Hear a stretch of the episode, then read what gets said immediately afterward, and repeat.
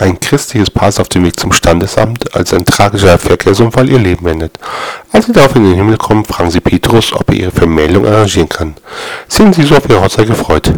Petrus denkt einen Moment nach, willigt dann ein und sagt dem Paar, es muss noch ein bisschen warten. Es vergehen nach so fast 100 Jahre, bis Petrus sie wieder rufen lässt.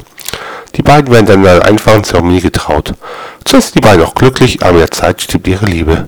Etwa 20 Jahre später sind sie sich einig, dass sie nicht die Ewigkeit miteinander verbringen wollen. Sie suchen Peter und sagen, wir dachten, wir würden für immer glücklich sein, aber nun glauben wir, wir haben unüberbrückbare Differenzen.